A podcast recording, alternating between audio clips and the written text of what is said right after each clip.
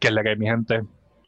Les queremos dar la bienvenida a una nueva temporada de Directo Palaro. No esperábamos que la, temporada de nosotros nueva empezara así. Este, estamos saliéndonos de schedule. Usualmente saben que posteamos los lunes. Pero lo que acaba de pasar en la NBA es totalmente increíble y hay que cubrirlo ahora mismo. Lo meritaba. Para como todos ustedes saben, mi nombre es Jorge González. Me acompaña Ian Sánchez y Xavier Miro. En el día de hoy vamos a hablar del trade de los trades. James Harden se acaba de ir de Houston y se va a integrar a los Brooklyn Nets. Wow, esto pasó de momento. Nosotros estamos grabando Day of el trade Supuestamente ya salieron todos los detalles. Eso es lo que vamos a estar discutiendo hoy. Este, y de verdad que los Rockets salieron de oro. Sí, mano. No han pasado ni dos horas. Pero ya sabemos eso. la, la, cosa aquí es que todo el mundo picó. O sea, aquí esto fue un cambio entre cuatro equipos. Tanto los Nets, Indiana Pacers, Cleveland Cavaliers y los Houston Rockets disfrutaron de este trade. Y déjame decirte que el único que salió mal aquí, para mí, fueron los Cubs. Sí. Porque yo no sé ni para qué ellos se metieron en este trade. yo tampoco. Querían de salir de Exxon, al parecer. Y de par de picks. No, no, sé, no, Qué? vamos a empezar aquí. Vamos a discutir lo que recibe Indiana. Vamos a empezar con los cambios insignificantes y subimos a los, a los buenos. Indiana recibe a Caris Levert y un pick de segunda ronda. Todavía no se ha especificado de qué año es o de qué equipo era. Indiana también salió de Víctor Oladipo. Mencionamos ya mismo a qué equipo se va a ir, pero eso fue como ellos entraron a este trade. ¿Qué ustedes piensan de Caris Levert en Indiana? Son eh, palos para mí. Exacto. Para mí fueron los ganadores de. Entre todo esto, porque salieron de Víctor Oladipo, que es free agent este año, y entonces tienen ahora a Levert, que tiene un contrato bastante bueno, y pues lo tienen ahora un par de años. O tienen a Sabonis, Brogdon y Levert como el Big Three de, ese equipo. para, para mí salieron ganando. Sí, no, y no podemos ignorar que ante la ausencia de Kyrie Irving en Brooklyn, LeBert y Durán por un momento, eh, LeBert ha sido el que ha, tomado el manto, hasta incluyendo un juego de 43 puntos. So es básicamente un, ¿verdad? un shooting guard swap. Y como menciona Ian, te estás librando de Oladipo, que posiblemente se iba a otro equipo al fin de año, y consigue a un jugador más joven, con la misma hambre, y que lo pueda adaptar a comienzo del season ahora con Pacers, que eso para mí es importante. Ellos ahora mismo están cuarto en el este y de verdad ese este ahora mismo estamos empezando, eso sube y baja, pero pueden solidificar su postura ahora que cogen a Levert, que en verdad, yo estaba feliz, le dije a Jorge, porque Levert iba para Houston y yo de antes me está empezando a gustar Houston, pero lo cambiaron para Pacers. Ahora te gusta yo dije, wow. sí, normal, exacto, es un buen equipo, en verdad, con Sabonis ahí, será un Big Three para largo. Entonces, Indiana, de verdad, yo le daría un B plus en este trade. este, claro está. Este, pero. María debe estar gozando. Este, vamos con Cleveland Cavaliers, que ya hemos mencionado en sí. Ellos recibieron a Jared Allen y Torian Prince. Este, eh, Cleveland es un equipo que a los extremos. Ellos les gusta tener muchos guards y ahora pues les gusta tener muchos centros. Este, ya tienen tres eh, con esta adquisición de, Jared Allen y Torian Prince. Ah, para mí, como ya había mencionado, ellos salieron perdiendo en este trade Um, más allá de Nets, eh, que ahora se queda con solamente Jordan eh, en la en la 5 y pierden la juventud de Jared Allen. Pero ¿para qué Cleveland estaba aquí? yo creo que más que para dar el pick de Milwaukee. Sí, quería salir del pick y ya. Y de Dante Exxon, que ha estado lesionado y qué sé yo. Pero ya, no sé, no entendí tampoco. Eh. Para mí es que van a cambiar a Drummond. O sea, para mí van a tratar de salir de Drummond y pues para tener a Jared Allen de centro titular ahora. ¿Verdad? No, no, sé, no sé por qué tienen a Magui, Drummond, ahora Allen, Kevin Love no, no entiendo, pero eso es lo que quiero entender. Eso es lo, más sentido que hace, ¿verdad? Porque Magui ha estado jugando bastante bien, este, ha estado incluyendo hasta el triple en su juego. So, para mí, yo cambiaría el que se le vence el contrato ahora y que posiblemente también se vaya. El mismo caso con Oladipo. So, ellos básicamente vaquearon esa posición ahí de centro y, y, le, y Allen es otro que ante la ausencia de, de las estrellas de Brooklyn ha salido y ha lucido ah, colmo como sexto hombre, o sea, detrás de Jordan, no es ni como inicial. Este, podríamos estar viendo algún otro trade de parte de los Cavaliers, entonces en esta situación, como ya han mencionado, este, salir de Drummond es la mejor opción. Él también tiene el mega contrato de la vida que le está haciendo un hoyo.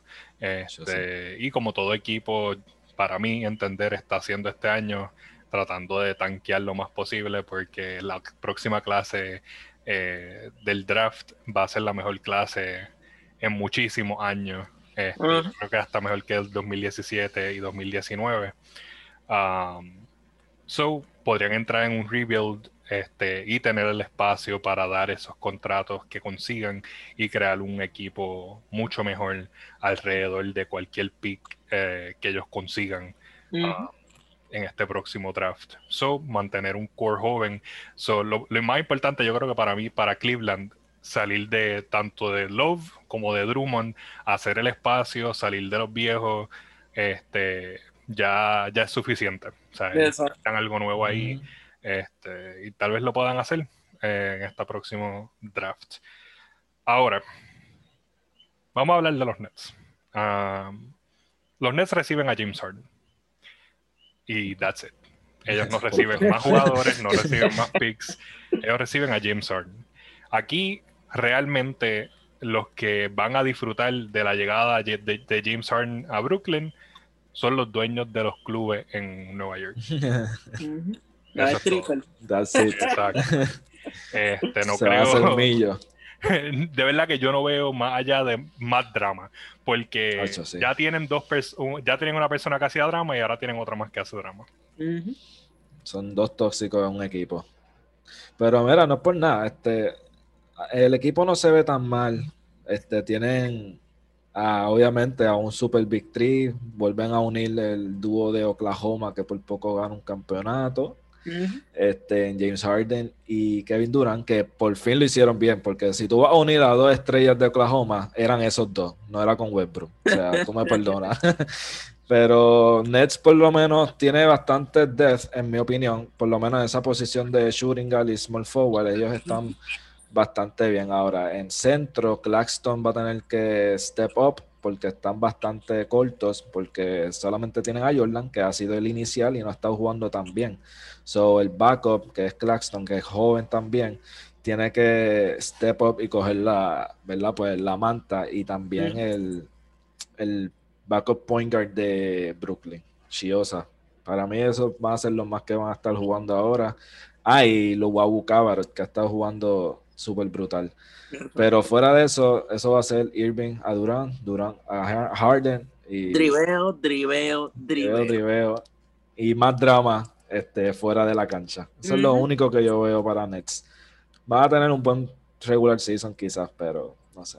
Este, está no, yo ya estuve leyendo que supuestamente Kyrie está con situaciones de que él está ni que mordido, ¿verdad? Yo no sé si es verdad, no creo que sea verdad, porque salen un montón de rumores cuando se trata de cambios, pero que supuestamente él estaba mordido porque eh, no, no le dijeron nada sobre la llegada de Steve Nash, que no lo hablaron con él, como quien dice, y supuestamente la relación con Durán no ha sido la mejor.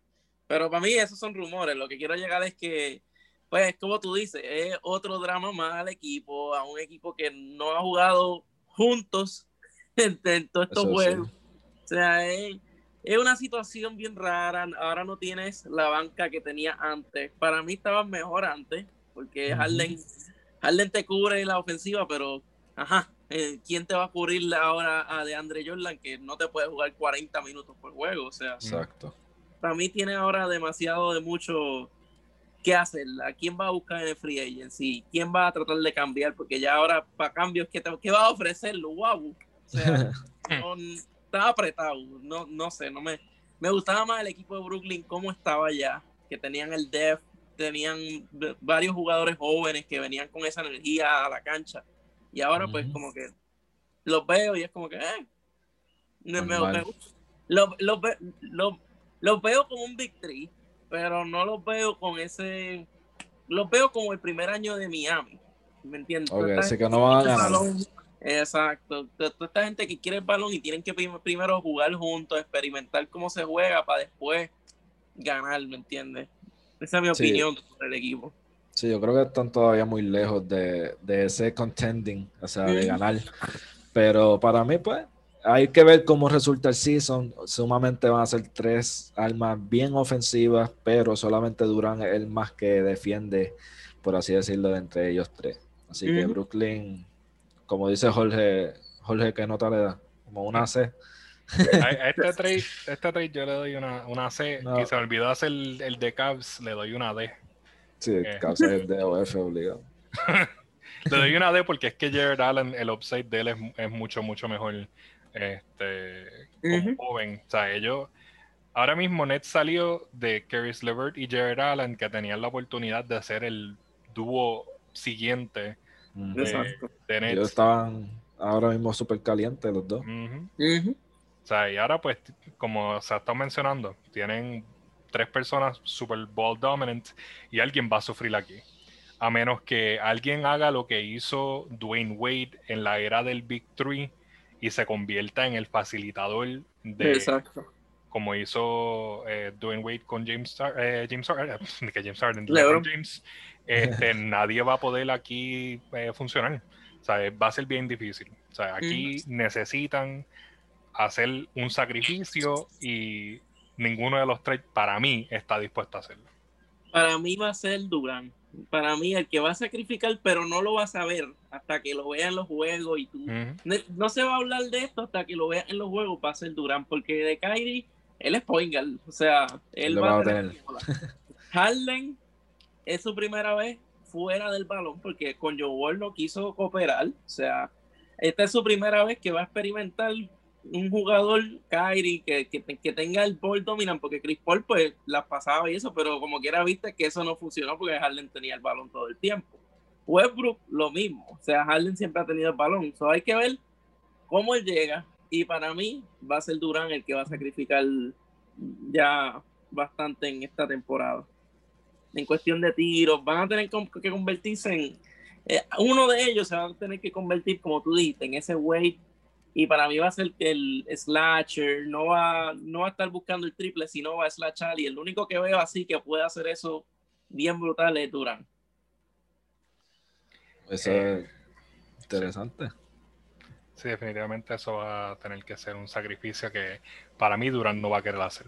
O sea, para Durán va a ser bien difícil hacerlo, hacer ese, ese sacrificio porque eh, ustedes saben que él, o sea, Durante es Durán. Él, Exacto eh, no debe ser el que sacrifique.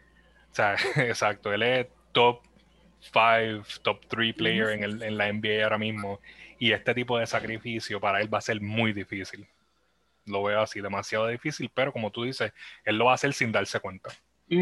Para mí, para mí lo va a hacer y también es por el hecho de que ya él ganó campeonato. Ya Irving ganó, pero Irving sí quiso ser el líder en Boston y no funcionó. So, o va a ser Irving o va a ser Durán, que son dos personas que no tienen que demostrar nada porque ya han ganado el campeonato en su vida.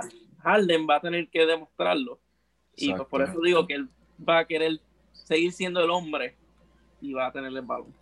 No, y quizás la administración de Brooklyn también le va a poner ese peso encima, ya que también tuvieron que básicamente dar su futuro, sus dos estrellitas. Es como que tú me tienes que meter 30 puntos por juego mínimo. So, ¿Te acuerdas cuando te fuiste en ese ron de 60 puntos, casi 5 juegos? Ahora lo hace otra vez. con nosotros, cómodo. so, para mí, yo estoy de acuerdo, va a ser uno de Kevin Durant o Kyrie Irving, pero como dijo Ian, ¿verdad? Kyrie Irving va a tener la bola en sus manos, so Durant, ¿verdad? Viniendo de una lesión, este, y ya más viejito que los otros dos, pues es más que va a sufrir. Sí, este, vamos ahora, obviamente, con los mega ganadores de este, de este trade.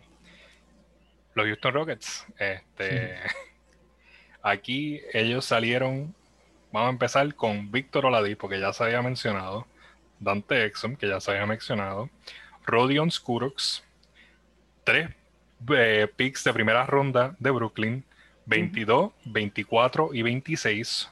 Un first round de Milwaukee del 2022 sin restricción y cuatro first round swaps con Brooklyn.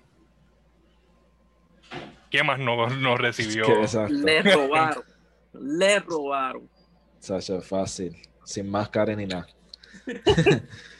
este, Houston para mí salió ganando definitivamente. Además de que tiene un montón de first rounds ahí para hacer varias jugadas. Cogieron a Oladipo, que ha estado jugando una temporada bastante sorprendente, promediando 20 puntos por juego. Y se decía que era uno de los jugadores que iba a bajarle porque pues, estuvo lesionado, entró en la burbuja medio forzado, pero esta temporada ha estado jugando bien. Entonces, además de eso, pues volvemos, los picks. O sea, wow, tienen un montón de picks. Este, yo estaba pensando en algo y se lo voy a decir a Ian. Ian, ¿a ti te gustaría un par de esos picks? ¿Qué, analizando. Dime qué me va a quitar primero. A Rosa. Yo estuve, ah, yo pues estuve pensando. yo estuve pensando, mira. Sí, no, yo estuve pensando, mira, a Houston ahora mismo yo pienso que eso es lo que le falta, un small forward. So, si Houston hace un dump, no, no tiene que ser de todos, pero de alguno de esos picks, por DeRozan, sale cómodo. Y va a tener que ser más le va a gustar. Tienes que ser más reciente porque quiero ver los frutos rápido. Quiero Eric Gordon ahí está para, que para que enjoye. No, no, no. Te lo quedaste. No quiero viejo. No quiero un equipo, mira, joven. Estamos ahora mismo 6 y 5. Pero volviendo a Houston, eh, me gusta el equipo más ahora.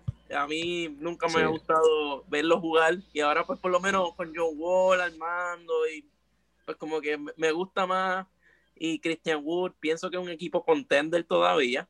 Hay que ver cómo se acoplan, obviamente, pero Steven Silas es una máquina de, ver los jugadores y que ver los jugadores de la correr la ofensiva que fue la ofensiva de Dallas el año pasado. no dudo que este año esté para Coach of the Year al paso que van, porque con todo lo de Harden y eso, y todavía están ganando, están jugando bien. Es verdad que no se vieron bien ayer, ¿verdad? Pero contra los Lakers, pero, o sea, me gusta el equipo, pienso que es un equipo contender, no, no, no contender, pero cuarto por ahí, o sea, todo depende de Christian Wood y de Wall, cómo ellos se sigan acoplando, pero los veo un buen equipo con mucha banca ahora, o sea, los veo bien balanceados, ¿verdad? Me, me gustan.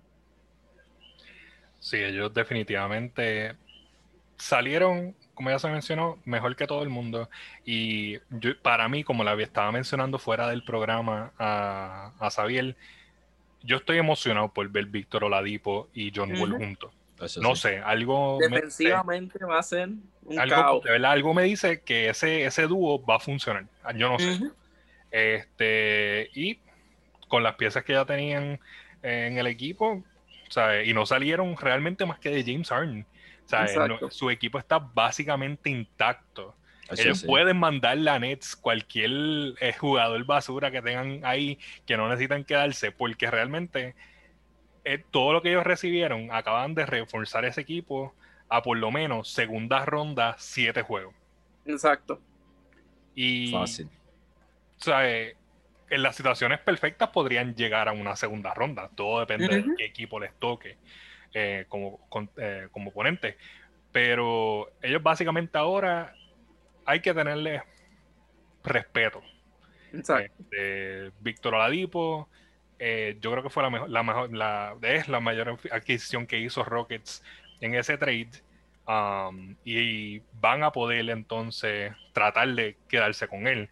Obviamente la situación de él cambia ya no estando en Indiana. Este, hay que ver cómo él se siente en su nuevo entorno. Y yo sé que ellos van a tratar de hacer todo lo posible por quedarse con Víctor Oladipo y tener ese dúo este, para un futuro, por lo menos los próximos dos, tres, cuatro años um, de la franquicia para ir desarrollando un futuro para ellos. Este, y de verdad que esto ha sido una locura. O sea, eh, todo esto de verdad que fue desde ayer fue el, el spark que inició esto. Para el, todo el que no estaba pendiente, James Harden hizo unas declaraciones diciendo que ya él no podía hacer más nada por Houston. Gracias.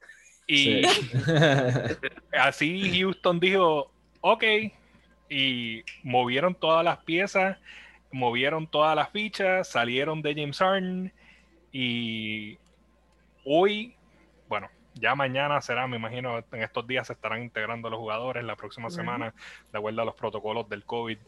Um,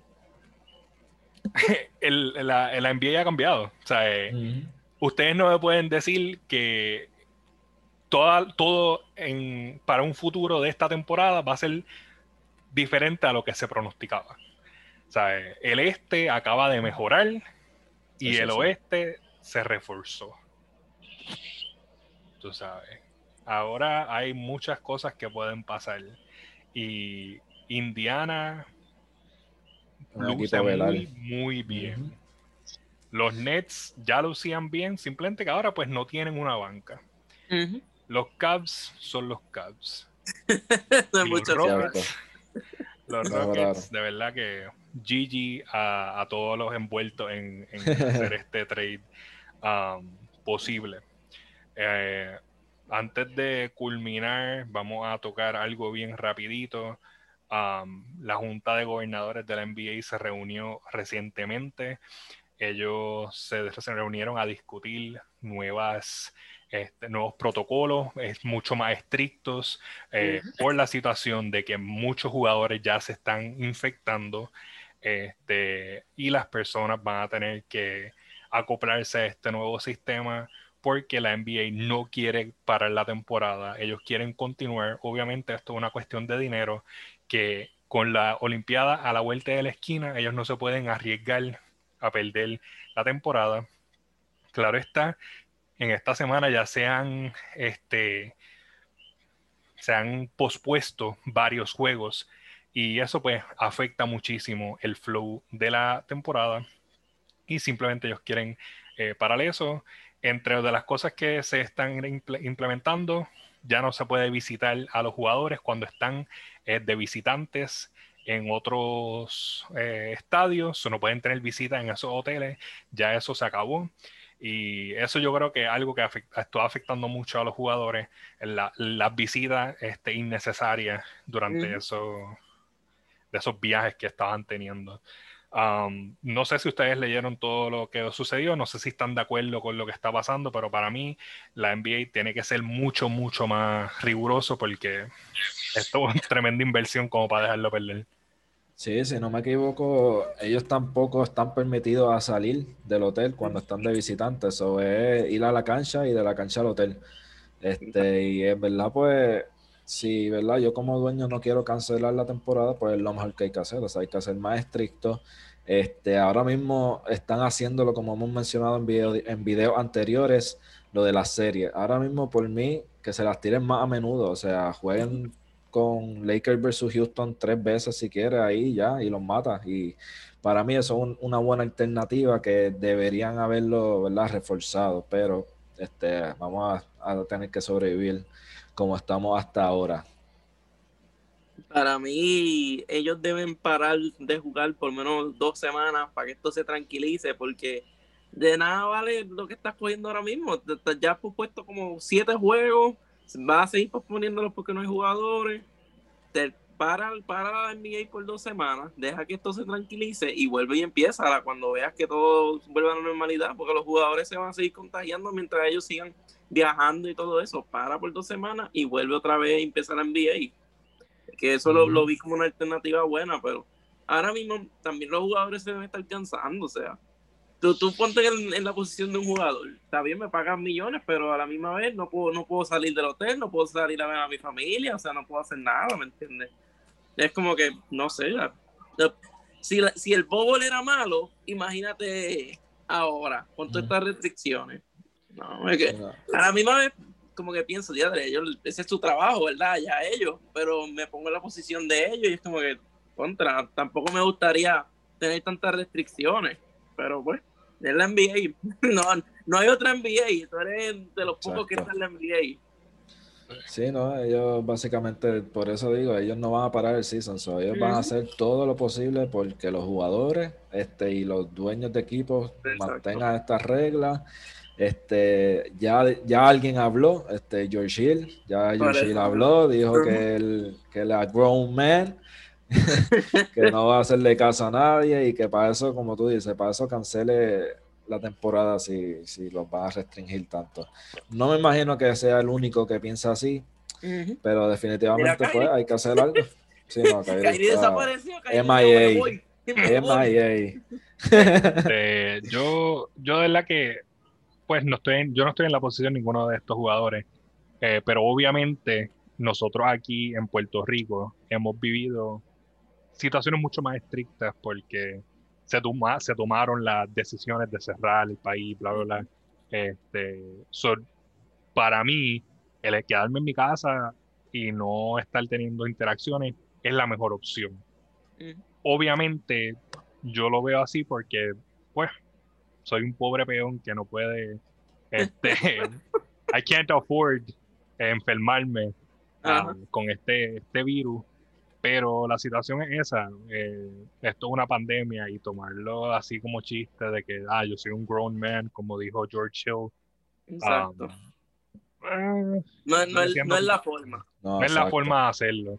Este, hay otras maneras que se pueden hacer, pero al fin del día, esto fueron acuerdos entre los gobernadores y obviamente ya se van a estar trayendo a el Basketball Association, Players Association, para discutir todas estas situaciones y van a tener que resolver algo. Tú sabes, ya es demasiado y obviamente al fin del día el que tú, el, un jugador se infecte no lo afecta solamente a él, porque él tal vez no se entera el mismo día, afecta a todos sus compañeros, afecta a sus familiares, los empleados, los coaches, los técnicos. O sea, eh, eh, hay que ser un poquito más responsable, tú sabes. No, no es como hace Harden, que se va a los clubes, no es como quiere hacer George Hill, que quiere parecer con sus familiares, o como está haciendo Irving. Um, hay que, para mí, hay que ser más responsable con esta situación, um, porque a alguien como George Hill no le quedan 5 o 10 años en la NBA. Entonces, pero entonces, uh, mi gente, por ahora eso es todo lo que tenemos en el día de hoy. Uh, como pueden ver, hicimos muchos cambios en el show. Ah, van a estar haciéndose unos cuantos más. Es que tuvimos que sacar este episodio especial antes de tiempo, pero el lunes venimos con otro eh, programa, así que estén pendientes. He sido Jorge González, Ian Sánchez y Xavier Miró, directo para, para de fila 8. Los vemos en la próxima.